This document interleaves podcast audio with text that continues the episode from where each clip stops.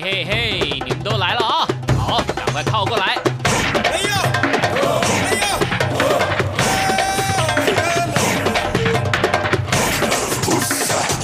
想了解台湾吗？一起来收听《台湾红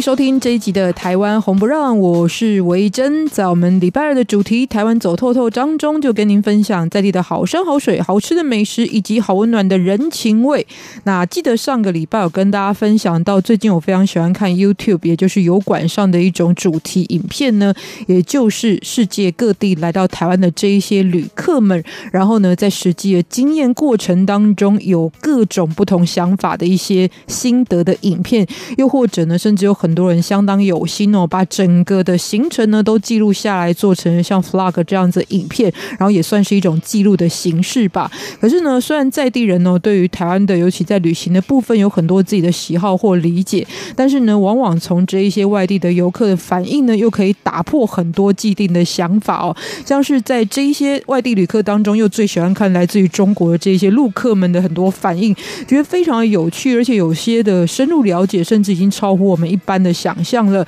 比方说，就看到有一对年轻夫妇呢，带着小孩，然后呢，拿着悠游卡就可以进入了这个台北市立儿童乐园，他们就进到这里面去感受跟体验哦。那事实上，这个地方呢是相当具有历史性的哦，因为大概从日治时期就发展，而且以前不止儿童乐园，旁边还有动物园，但现在看到呢，也变成了一个另外的另类的陆客亲子游的一个据点哦，就觉得非常的特殊哦。那如果大家呢对于这个地方更多的一个历史上的来龙去脉有更多了解的话呢，不知道会不会在体验上呢也显得行程更为的有趣跟丰富。那这部分呢，就希望从我们节目当中呢，也可以跟大家来多多的介绍。所以今天同样分成了三个单元，包含在开场就本周台湾旅游新闻，介绍最及时的资讯，以及在我们今天的幸福这一站呢，要来分享的是同样是非常多的外地游客，尤其是欧美的游客，相当喜欢造访，所以近来呢变成了逐渐。热门的一个，不过还是保有秘境特色的地方，也就是位在于屏东牡丹乡的哭泣湖。光是名称就很特别，不过到底呢，在它的周边以及它本身有什么样子的一个景点魅力呢？今天也请到马继康老师来跟大家分享介绍。节目的最后，旅游放大镜从一首歌曲认识台湾的一个地方。今天要来欣赏的歌曲呢，是陈升，诶，应该说他所组的新宝岛康乐队所演唱的歌曲《多情兄》。那么，其实他们在发行。这个第六张专辑，也就是《多情兄》这个收录在那专辑的时候呢，陈升的记录里就有写到，他就是前往马祖的南冈南干乡这个地方呢，来进行很多创作的一些过程哦。所以今天呢，从这首歌曲也来延伸介绍马祖的南干乡，一起先来进行的就是本周台湾旅游新闻。好，说到台湾呢，其实尽量在观光上面的一个宣传的设想呢，也希望越来越能够透过创意吸引大家哦。所以呢，曾经一个非常亮点的行程活动哦，至今还很受欢迎，甚至国外呢很多跟海洋主题有关的这一些园区呢，也都开始纷纷的仿效的，就是夜宿海生馆。海生馆其实是在呃屏东这个地方哦，如果大家前往垦丁的时候，也经常会造访，不管是在这个海洋的主题。上面或者是很多互动的趣味上面，那不仅只是小朋友喜欢，连大人都很喜欢。那之前推出的就是夜宿海生馆的活动，成为话题哦，甚至呢，像刚刚所说，成为全球很多海洋主题馆跟进的一个活动。但最近呢，有另外一个非常重要的台湾地标呢，也即将开办夜宿的活动，是哪里呢？就是总统府。你会希望来总统府住一晚吗？好，这个活动当然成为讨论话题哦。那目前来去总统府住一晚的活动呢，也再次成为全球首创的活动。因为比方说，像白宫可以进入参观，但是好像没有办法在白宫住一晚。我不知道它外面可不可以住啊，但这不是重点哦。不说这个活动呢，目前很详细的内容呢还没有规划完成，但目前知道是预计在八月之前就会公布相关的细节。目前可知的规划呢，包含每周只接待一组旅客哦，而且特别是以背包客为主。那观光局就表示呢，其实观光本身是带有感性的一种产业，透过住到总统府一晚的这样子一个机会呢，也是让外国的旅客更了解台湾，尤其呢是针对背包客哦，知道在中国大陆很多朋友都称为驴友。如果以驴友作为主要的一个住宿的目标对象的话呢，那尤其背包客特别喜欢分享来自于自己的故乡或者是旅行过程当中的这一些故事，所以如果在总统府住上一晚呢，其实也可以延伸对于这个地方有更多的了解呢。在此后的行程当中，那跟很多来自于全球各地的人在分享讨论的时候呢，也可以延伸更多的触角哦。所以呢，这个住房呢也将会规划台湾不同世代的文化主题摆设在当中，同时也让大家可以了解到总统府这一座百年建筑的故事。那相关细节出来的时候呢，也会在节目当中跟大家分享。因为我自己也很想要去总统府来住一晚哦。好，再说到呢，是今年的六月四号到六月五号，也就是我们今天节目的首播的日期，还有在隔天就是伊斯兰开斋节的时间。那这主要呢就是一个穆斯林为了庆祝斋戒月结束所属的一个节日传统，而且呢甚至有着新年这样子一个特殊的气氛。那么二零一九年呢，因此台北开斋节暨穆斯林嘉年华呢，也即将在六月九号于大安森林公园登场。今年的活动包含了世界穆斯林市集、手作文化体验、慕课开讲、草地 TED 哦。那同时，这个活动其实就是邀请呃在台湾旅居的这一些这个穆斯林的族群，或者是深入伊斯兰文化这一些主题专家们，然后从土耳其到阿富汗，从这个相关的婚礼文化到音乐等等的分享，非常多真实的一个样貌。那同时，基隆也将会在六月五号呢，在当地的市民广场举办开斋节的活动，安排祈福仪式，还有很多的这个内容哦，就是可以体验穆斯林的过节气氛。那我觉得呢，其实在，在呃，尤其在台湾啊，其实很多人对于穆斯林的一个生活或传统文化还是感到陌生的。那这样子一个交流活动呢，其实也可以促进更多人对于穆斯林的理解。同时之间呢，事实上台湾在这几年哦，不仅是致力于观光，而且是对于各族群的关注。所以在穆斯林的这个生活的部分，包含食衣住行，或者是很多公共设施上的配置呢，其实也可以发现越来越关注穆斯林的需求哦。所以呢，其实我们现在有很多来自于，比方说马来西亚的游客们呢，也可以特别的关注这相关的活动。好，再说到呢，马祖的海洋上面呢，闪闪发光的蓝眼泪呢，因为非常梦幻的感觉，所以这样一个特殊的自然现象呢，在这几年就吸引了大批人潮前往，而且呢，这通常是出现在每年的三到九月，尤其是四到六月呢，又是好发期哦，所以呢，整个的景象呢是最为辉煌灿烂，当然也让马祖的旅游市场显得相当热闹。不过在邻近呢，有另外一个展现吸引力的景点呢，最近也受到关注，就是大汉据。据点，这就在南竿海边的铁板海岸线。那么，跟莒光岛这一些据点呢，以前就是控制当地的海岸线，形成一个严密的封锁关卡。所以在以往呢，是具有军事战略这样子的一个地位哦。在一九七零年代呢，就是基于军事的需求，所以由当时陆军部队不分昼夜施工，成为一个重要的建设。那一共其实有三层的设计哦，包含在最上层呢是军方的连部，也就是管理中心，在第二层。那是属于军人的生活圈，还有预备机枪阵地。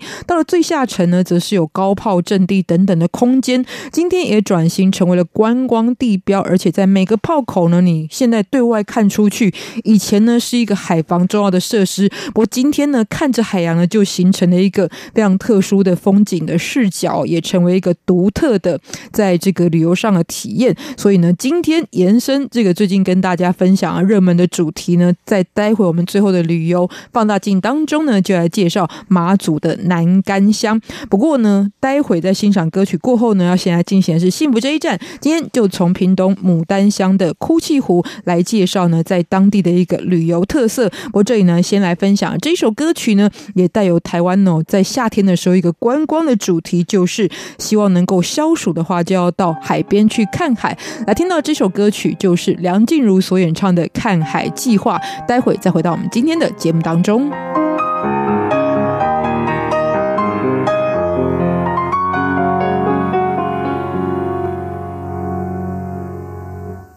捧着一杯热咖啡，坐在六一靠窗的火车上，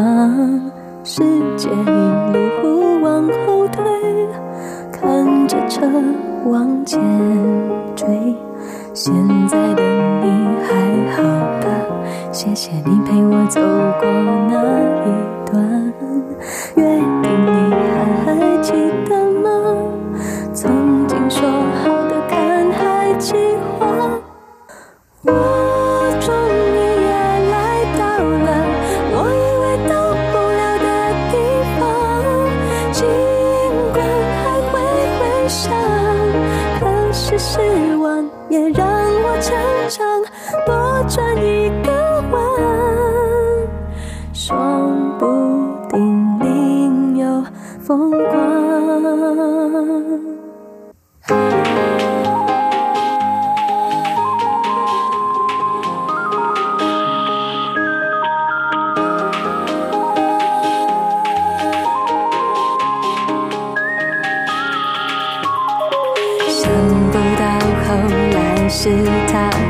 说一起去看看还好吗？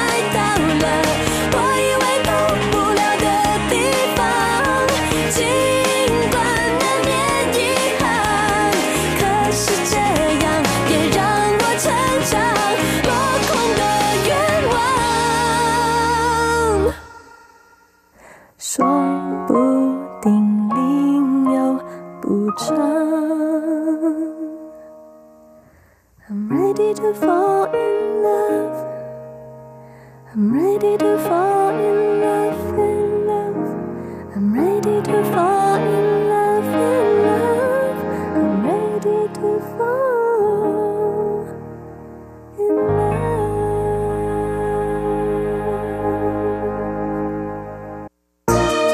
善意和解，积极合作，永久和平。大陆委员会与您携手共创美好的未来。所有中央广播电台听众朋友，你们好，我是周慧，在这里要借由节目呢，祝福大家能够平安顺利。你为什么不？为什么不？为什么不肯说爱？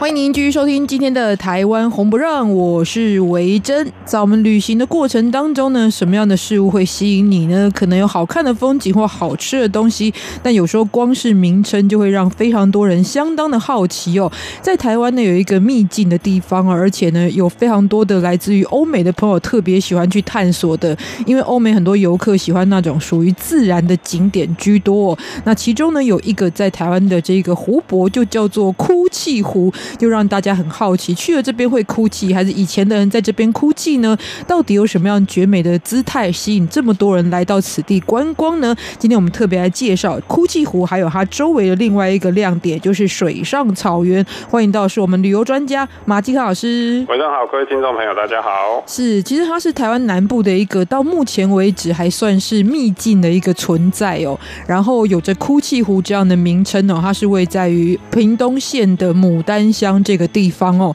但光是哭泣就让大家非常好奇，对不对？没错，其实牡丹乡哦，在台湾历史上面非常重要。一八七四年的时候，发生了一个牡丹社事件，也因为牡丹社事件呢，暴露了日本对于台湾的野心。这个牡丹社事件之后呢，啊，清朝派了沈葆楨来到台湾，跟日本签订合约。好，那签订合约之后呢，对原住民的命运，事实上呢，从那时汉人就在这个地方开山抚番，对于后山的原住民的生活产生很大的影响。更重要，也让日本人，所以在二十一年之后，一八九五年，在马关条约当中，台湾就被割让给日本。所以牡丹社事件就是在今天屏东牡丹乡这个地方。当然，这边居住的就是当地的原住民，叫做排湾族。嗯，所以刚刚说到哭泣湖，其实就连接在地的台湾族的族群哦。那大家会想想说，是因为过去这个事件，然后在这边发生，所以有了哭泣湖这样的名称吗？事实上，这是来自于台湾族音译的说法。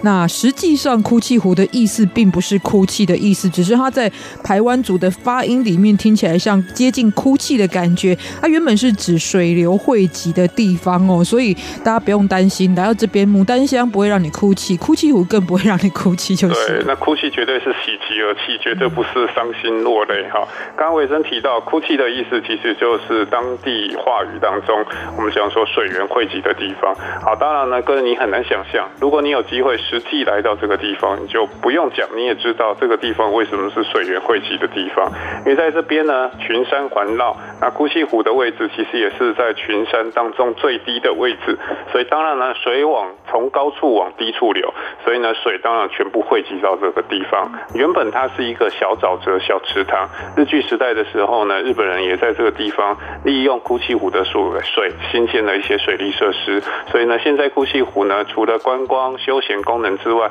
其实也是当地哈非常重要农作物水源的这个来源。所以它其实刚好就是在附近的山，所有的水源汇集到这个地方，而形成我们今天看到的哭泣湖。嗯，所以它其实有另外一个名称，因为它位置在内是属于东园森林游乐区，所以也有人把它称为是东园湖。对，东边来的水源的概念吗？的确是东边有水源灌注到此地的吗？对，没错。其实东园村也是在牡丹乡六个村当中很重要的。在牡丹社事件当中，它其实有插一脚。它以前其实也是牡丹社事件当中很重要的主角，叫女人社啊，女生的女人，男的人，不是女人男人的那个人哈。所以呢，这个地方呢，其实早期一直到现在，其实都居住着排湾族的这个原住民，而这边呢是属于排湾族的南排啊。因为我们之前记得在节目当中有跟各位介绍排湾族，它是在南台湾人口最多、最大的一支族群。可是呢，它按照生活的区域啊，也分为北排、中排、南排以及东排。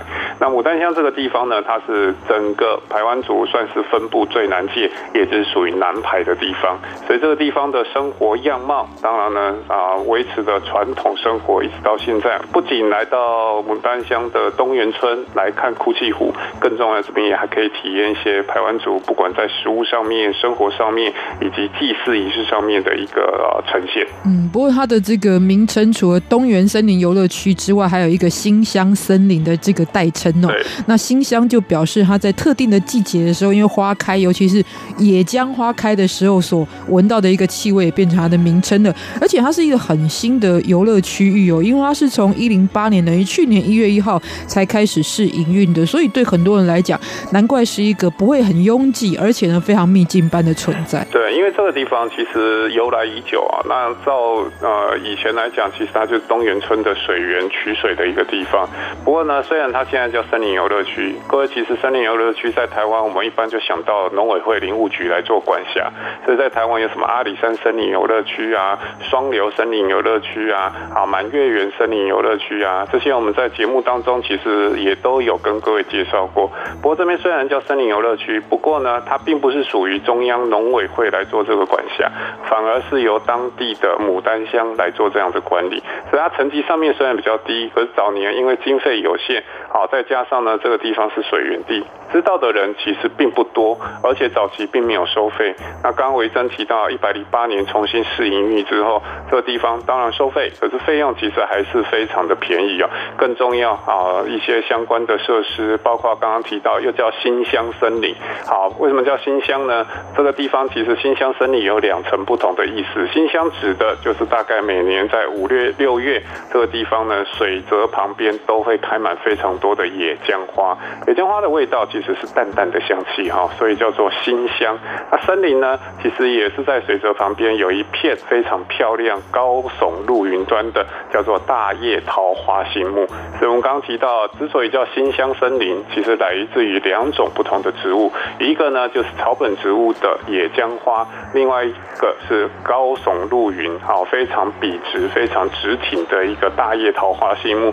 这都是这一个森林游乐区它的一个特色。目前它是属于牡丹乡的公共造产啊。来到这边，其实现在整理过之后，哎，虽然付点钱，可是发现洗手间也有了，甚至你在这边可以悠闲的喝杯咖啡。因为这边呢，其实到了假日也有农民的市集，在地的一些原住民的小农哦，拿自己家里面种的东西，更重要，这边其实也有种咖啡。一方面欣赏山光水色的美景，二方面呢，也可以结合哇，喝咖啡，在户外这样子绿意盎然的环境当中，其实也非常享受的一件事情。嗯，整体非常的疗愈。有除了景点可以看，其实刚提到野姜花，如果像我们之前介绍五月雪，很多人的印象会是桐花，但事实上野姜花呢也是小小白色的姿态，然后呢在六月开满的时候，包含那个香其实，我真的很喜欢野姜花的香气。记得我在念书的时候呢，如果看到人家在卖野姜花，因为通常很便宜，一定会买到到家里来摆哦。它有一种非常自然舒服的一个气味哦。我当然呢来到这边有哪一些可以看的亮点呢？待会再继续跟大家延伸介绍。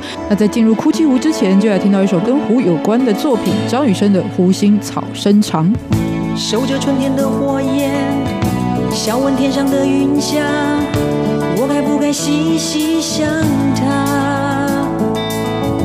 数星几点星月淡，路上没有夜行人，我该不该细细想他？看我不喜也不悲。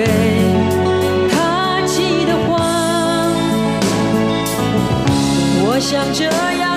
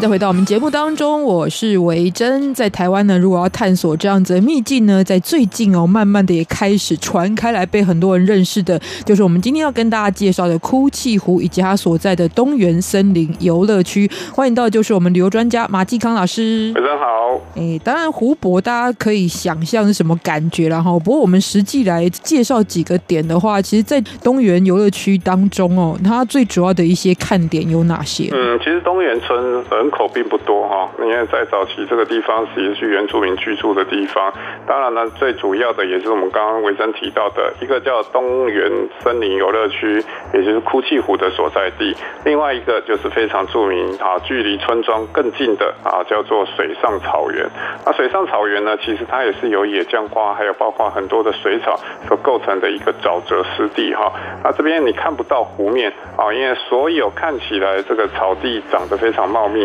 事实上，当你一不小心走上去哈，如果没有人告诫，你会发现这个水下方盘根错节的这个根系下方，其实都是这种沼泽。所以有时候很多人一不小心，哎，不知道它到底有多深啊，一踩下去，你会发现，哎，直接到大腿或是这个膝盖的这个位置。那来到这边，通常你要做体验的话，就还是要穿这个短裤啊，这是最理想。可是就算穿短裤啊，你会发现整个下去玩上来，哇，整个每个人都成了泥娃娃。这也是这个地方为什么这么吸引人最重要的原因，可以让大家接地气啊，去体验一下以前小时候玩泥巴的这个感觉。暂时抛开这种所谓的都市人怕脏啊、怕热啊等等这样子一个不好的一个想法。嗯，当然很多人可能在都市生活久，会觉得沾上一点泥土啦，沾上一点这种大自然的水啊，是不是会觉得不太干净或排斥呢？但事实上哦，就是要先打破这一件事情，因为第一个你来到户外玩，其实这个都是跟你的。就是大地的呼吸跟你的一个连接点，就是哦。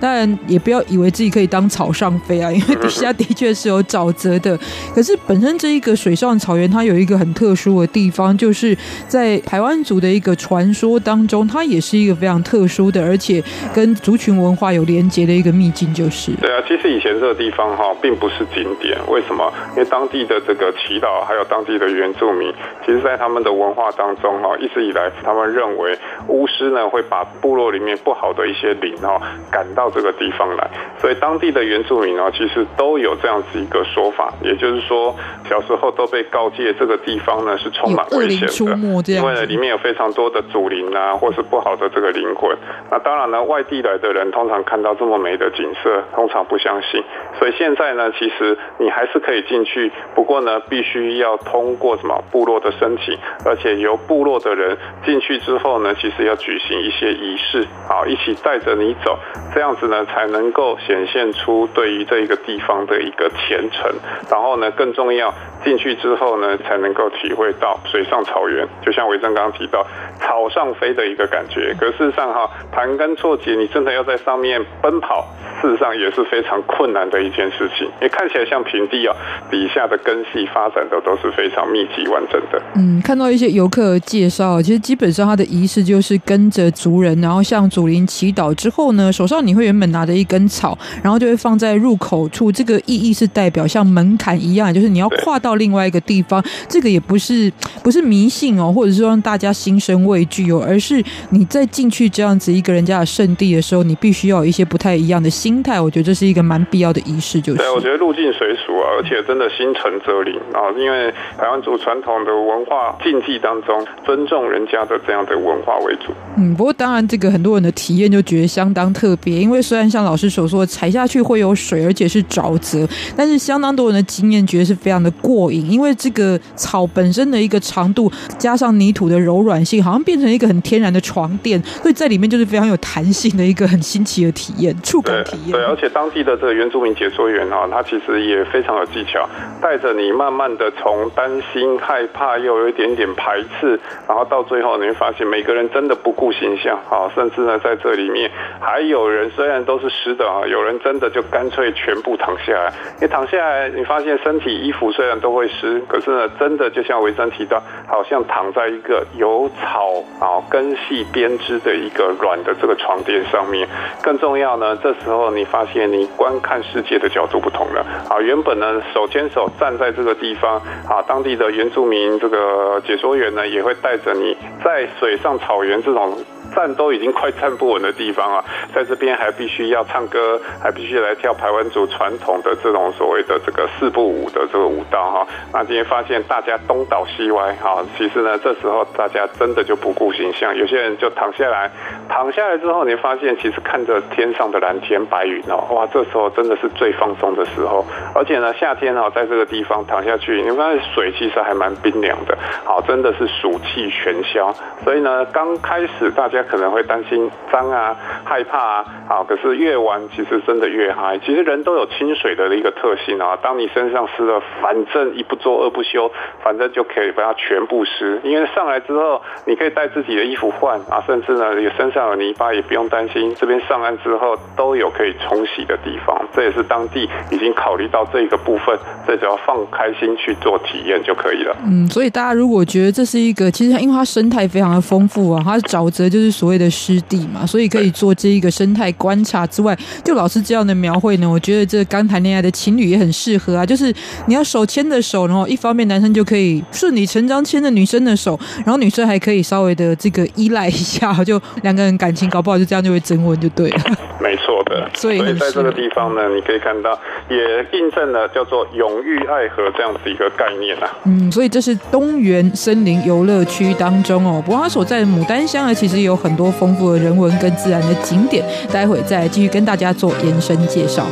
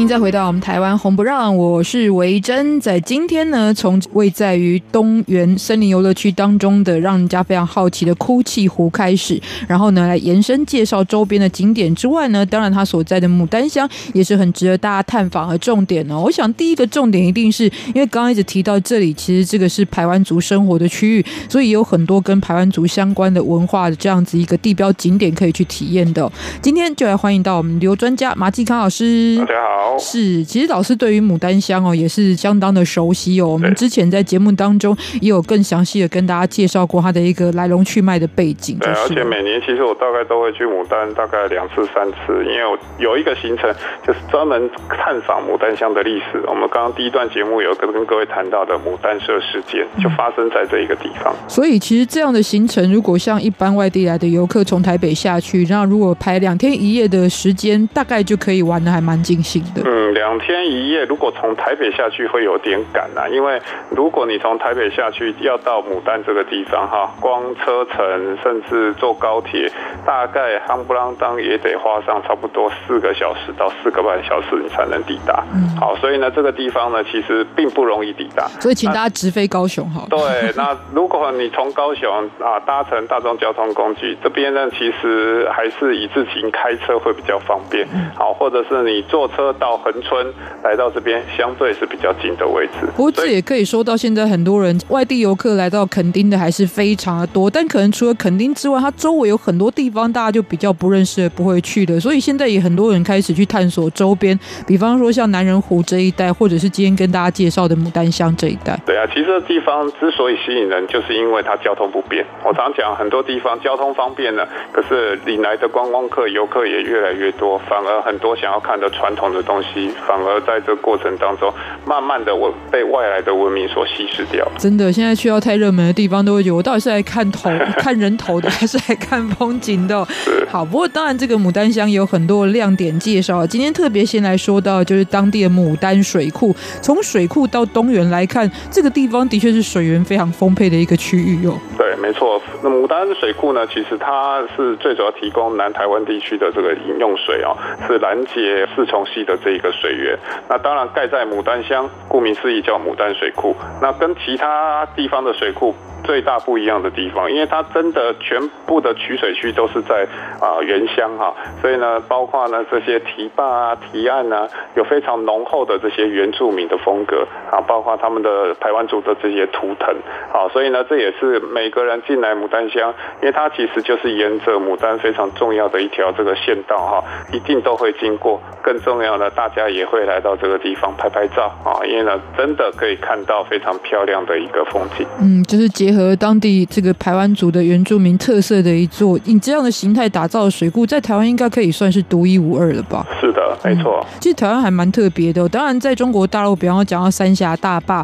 也会结合了水利上的设施，但是也有观光的价值。不过在台湾真的是特别多，很多水库本身就是一个观光景点。所以我们今天呢，告诉大家，如果来到牡丹乡这个地方，也很值得拜访，就是牡丹水库哦。另外，刚刚老师有讲到，其实这个在历史上非常重要的牡丹社。事件，这个其实不仅是对于台湾近代的命运有着非常重大影响的一个事件，甚至对于这一块区域的历史的发展都有着举足轻重的关键哦。那当然，在这么遥远的事情，很多人会觉得还有可以凭吊的地方吗？事实上，还真的有，就是今天的石门古战场这个区域哦。对，石门是牡丹乡的石门村哈，因为牡丹我们刚刚跟各位介绍，总共有六个村。那事实上，在牡丹社事件发生当中，包括当时的牡丹村。还有包括今天的东园村以及石门村，这些都是非常重要啊。另外还有一个叫做旭海哈，还有包括高市这几个村呢，其实当年都是排湾族所生活的区域。当然，今天来到的石门古战场，顾名思义就是在石门村这个地方，它也是从平原好到牡丹乡是以山地为主的一个乡镇，最重要的一个隘口。那为什么叫石门呢？因为这个地方有一座溪流，就是我们刚刚介绍的四重溪。四重溪呢，要从平原进入到这个山区的时候，它就好像经过一个石头两边非常惊险的这样子一个悬崖峭壁哈，而形成的一个天然石门。好，所以然后石头打造的门当然叫做石门。好，如果这个地方是全部用铁做的，当然就叫做铁门。不过呢，石门旁边有一座座石门山。那以前呢，日据时代，日本人就是沿着四重溪一路往上打到今天牡丹社这个地方，所以石门古战场也是当年原住民跟这种所谓的日本军队啊作战的一个古战场。哦，它其实古战场的位置都是在今天河床溪流上面的位置，上面呢其实也有建一个纪念碑。纪念碑原本在日据时代呢，因为当年牡丹社事件啊，率领的将军是西乡重道都督，所以呢，这一个纪念碑为了纪念日本人打赢这个牡丹社事件，所以叫做西乡都督遗迹纪念碑。到了台湾光复之后呢，又改名叫做澄清海宇还我河山。现在呢，啊，这个非常有历史的感觉。对，现在这个字样也都不见，目前它其实是空白。好，因为呢上面其实之前有一些这个比较政治上面极端的这个分子啊，所以呢破坏，所以现在呢上面其实是空无一物。看到那个纪念碑还在，可是纪念碑上面的文字其实现在还未定论，到底要写些什么样才能够呈现出历史的这样的一个特色。嗯，不过这很有趣哦。其实这个历史或者区域之间都是有所串联的哦。大家如果看一下赌机，就会知道在这个九州这一带的萨摩藩哦，对，其实就可以连接到牡丹社事件，这都是都是相关的人物在其中，就是。是的，嗯，所以我们今天特别来跟大家推荐牡丹香啊。当然，刚刚有说到啊，像四重溪本身除了是水源的来源之外，也让牡丹乡有另外一个特色，就是在这边温泉也是牡丹乡的另外一个体验的重点，就是。对，没错，其实它真正的温泉区是在车城啊，不过距离牡丹乡是非常的近，也就是一出石门，其实就来到四重溪温泉区，也是日据时代台湾的四大名泉之一。嗯，不过在这边就是有旭海温泉，其实也是百年历史以上的一个名泉哦。那大家就是来到牡丹乡这个地方啊，都可以做这些体验，而且刚刚所说到的嘛，不管从温泉到森林游乐区到哭泣湖，都是一个非常疗愈放松的行程哦。今天也特别来跟大家介绍，也感谢马吉康老师，谢谢，拜拜。那从最近大热门的哭泣湖延伸到他所在的牡丹乡，都是排湾族人世居的地方，所以这里来欣赏这首歌曲，就是由排湾族歌手戴小军所演唱的《多美丽呀》。待会就要进行我们的旅游放大镜。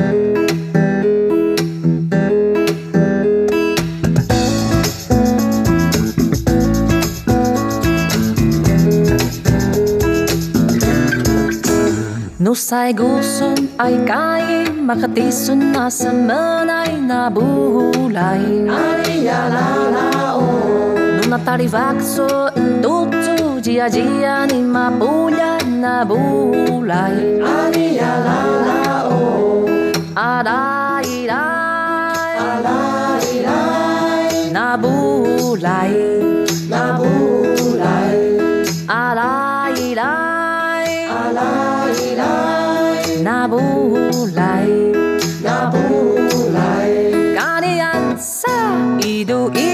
吉呀吉呀尼玛布呀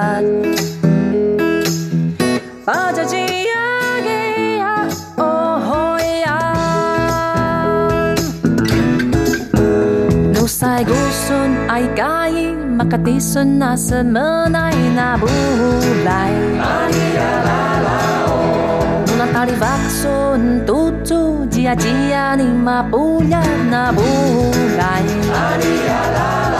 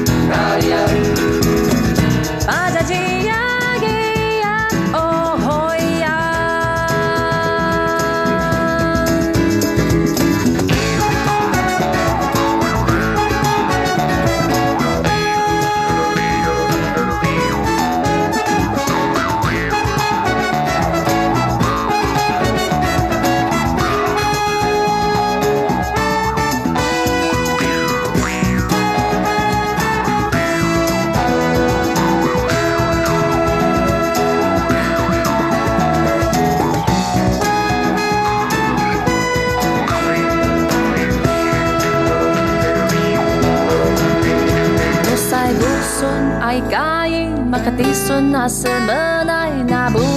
来？阿里呀啦啦哦，努那达里发孙督促，吉呀吉呀尼玛不呀那不来？阿里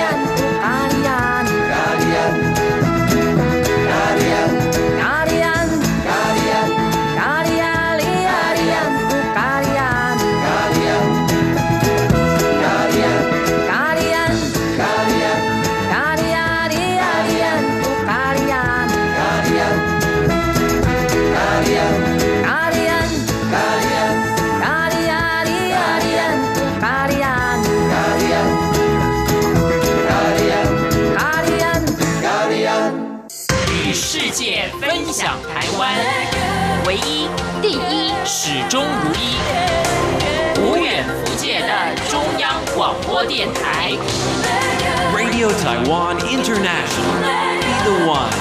be the only one. RTI。中央广播电台。大家好，我是光良。你先收听的是中央广播电台。我要祝大家很多很多的希望都会实现。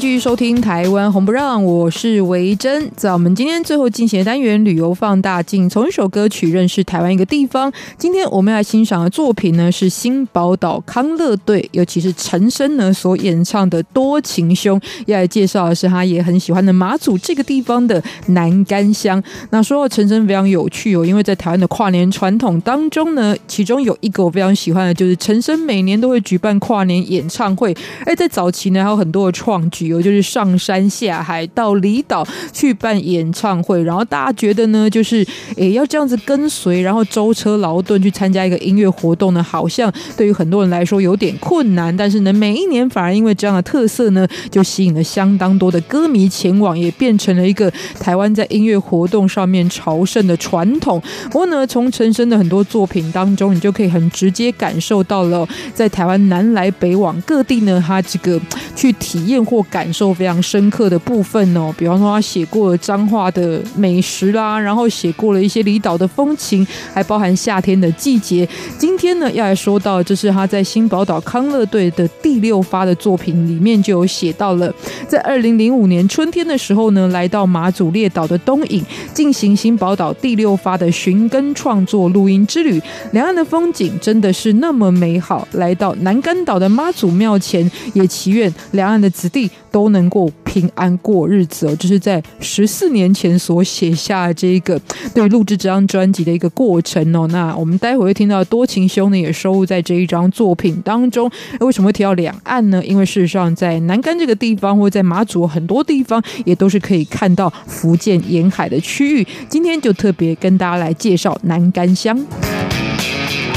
南竿的位置就坐落在闽江口外哦，那么隔水相对的北竿呢，两者就合称为竿塘。那么这跟他们的这个地名的典故由来也是有关系的哦。竿就是栏杆的竿，塘就是池塘的塘。那根据文献记载呢，其实这座离岛在北宋年间就已经开始有福建这一带的居民来到这里开垦田地，或者是以渔猎为生。而到了元朝的时候呢，已经显得相当的兴盛。盛了。不过曾经呢，进到了明朝初期，因为海禁的政策哦，所以当地的居民呢就被这个官方迁移到其他的地区，也造成了在马祖这一带呢就发展中断，甚至呢后来延伸成为海盗栖息的一个地方哦，就是一个三不管地带的概念吧。所以当然整个发展就从此衰退了，一直到明朝中期又重新开放，还包含了海盗最有名的这个台湾海峡上的海盗就是蔡牵哦，然后他被制服了之后呢，就慢慢的又有很多的移民，因为在家乡比较贫瘠、谋生不易的状况呢，又再次的迁移到这个南竿这一带哦，重新发展，所以又逐渐兴盛。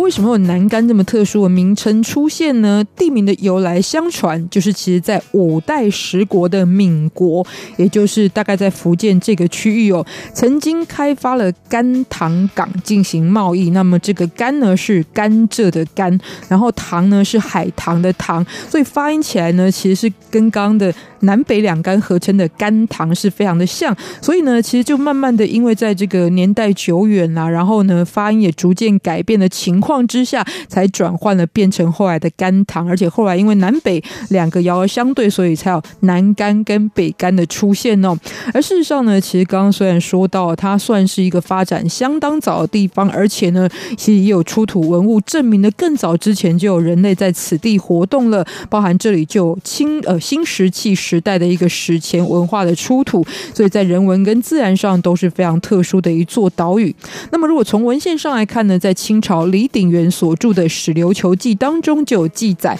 这个妈祖哎，马祖这个地方跟妈祖的一个连结，就是妈祖林默娘呢，就是在闽江口为了解救因为遭遇船难的父兄，不过自己也罹难了。那遗体后来漂流所停泊的小岛呢，是来到了马祖，后来呢才有连结妈祖转化成为马祖这个地名的由来。可是，在马祖它是停留在什么地方呢？其实就是在南竿乡哦。所以这里呢，不仅设立了供奉妈祖的天后宫，而且变成马祖地名由来的一个根据地。那么，在将近二十年之前的小三通开放，还有包含南竿机场的建设之后呢，当然也成为了马祖非常重要的交通与生活重心。那今天来到当地可以拜访哪些重点呢？第一个，很多人会去参观的，当然就是有这样子一个战争遗迹特色的。北海呃北海坑道哦，那么这是在一九七零年代为了军事需求所开凿，不仅是坑道，这个易于。诶，躲藏。同时之间呢，他甚至为了让登陆小艇可以使用，所以建造了坑道码头，也就是在地下坑道当中呢，可以有停船的码头。那么呢，其实也是借人力所开凿出来的。虽然当时有用炸药，而且造成了很多官兵的牺牲，不过呢，其实因为当地都是非常坚硬的花岗岩石，所以有很多地段呢，用炸药是没有办法的，而是这个一刀一斧所凿出来的非常艰巨的工程。今天呢，也就。就因为这样子一个过往，成为非常具有代表性的一个战地的景观。那它整个是一个井字形的坑道，高度大概是十八公尺，宽度有十公尺，步道全长是七百公尺，另外还有水道六百四十公尺。而且坑道内部刚好说到是码头，而且还是不小的码头，因为格局上可以停泊大约是一百二十艘小艇。那今天呢，转型为观光，当然也成为许多人参观的重点。不过的确以前有朋友呢就在马祖当兵，然后就。住在坑道里面，而且可以生活非常的长久，也可以逐渐呢，它的机能是相当完整的。但现在其实都逐渐的功成身退哦，从战略的一个角色呢，转换成为观光的重点哦。除此之外，拜坑道所赐呢，其实马祖的酒也是非常的有名的，尤其在当地很多人也会去参观的，就是马祖酒厂。这是在一九五零年代的时候所设立的，而且最初呢是以相当简陋的设备展开作业，但慢慢的呢加入了。现代化技术之后呢，逐渐发展创新，成为当地的一个非常知名的品牌。也就是很多朋友喜欢讲驰名品牌，等于是马祖一个代表特色。尤其我有一些这个在中国大陆的朋友呢，有时候有机会碰面的话，都会问我说，有没有办法呢买到马祖这个所出产，而且呢是限量版的高粱哦。因为有些呢是只发放给当地人士，所以呢不管不仅口感好，最重要是非常难取得哦。也重点也在于呢，今天如果大家来参。观这一个酒厂里面呢，就有陈列非常多特殊造型、值得收藏的酒之外呢，也会实际介绍传统的一个制酒酿酿酒的过程。喜欢这个主题的朋友呢，当然也不能错过。那除此之外，当地的金沙聚落呢也是非常具有历史的。这个金沙聚落是在马祖列岛的极西点，而且呢就在这里，在天气晴朗的时候呢，可以看见对岸福建的一个山脉的形式。那过去呢，曾经因为渔业发展非常的繁荣，甚至成为了南竿的第二大村。但是在一九七零年代呢，遭遇到渔业资源枯竭的一个过程哦，所以也使得居民大量外移。但在这样的情况之下呢，也保留了这个聚落呢，成为了非常完整的一个遗迹哦，甚至呢，保存的是百年前的一个原貌。不过，在一九四九年之前呢，这里除了捕鱼呢，还有一个很特殊的行业，就是引船入港，也就是带领商船进入到福州这个沿岸非常崎岖的一个地形，得以通过危险的区域顺利进入到港湾，也变成那时候收益非常庞大的一个产业。那也让地方上的景象呢，不只是在渔业方面非常发达，而且有更多元辉煌的一个样貌。所以这些古厝今天在整修之后呢，也成为了民宿、咖啡屋或餐馆的所在。当然，我觉得如果以这个探索历史的角度呢，也是一个非常值得拜访的地方。那最后，当然大家要去拜访的地方呢，就是马祖的天后宫哦。那据说当时就是妈祖的遗体漂流到这里的时候呢，当地的居民因为感于他的孝心，所以特别进行了安葬，甚至呢非常的崇敬的来供奉哦。所以在后来呢，来自于妈祖的故乡湄洲呢，虽然把他的遗体迎了回去重新安葬，但在这个地方呢，其实就逐渐的香火鼎盛。到清朝康熙年间呢，也随着妈祖的升格呢，这里就形成了天。后宫到今天依旧是当地的信仰中心，也是一定要参观的一座历史古迹。今天也特别来跟大家分享介绍。节目最后就来欣赏这一首新宝岛康乐队《多情兄》，也不要忘记了下一次也要继续收听我们的《台湾红不让》，台湾走透透喽。下次见，拜拜。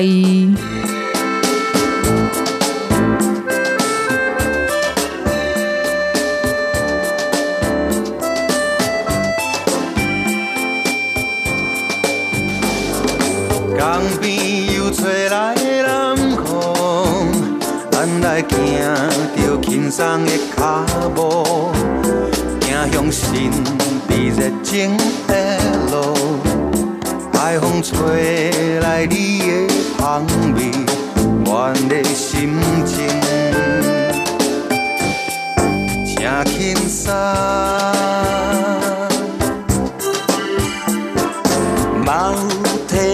起约束，讲要做伙组一个家庭，不管伊世事安怎变化，阮的要求拢总答应，吹起海风，你是阮的人。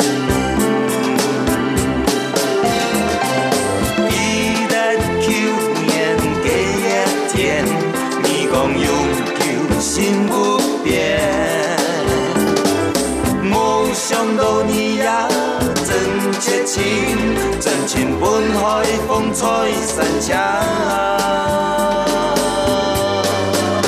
不甘愿提起你，怨叹做你的别人，街路的男性真不幸我，做你去嫁别人，心肝真正硬。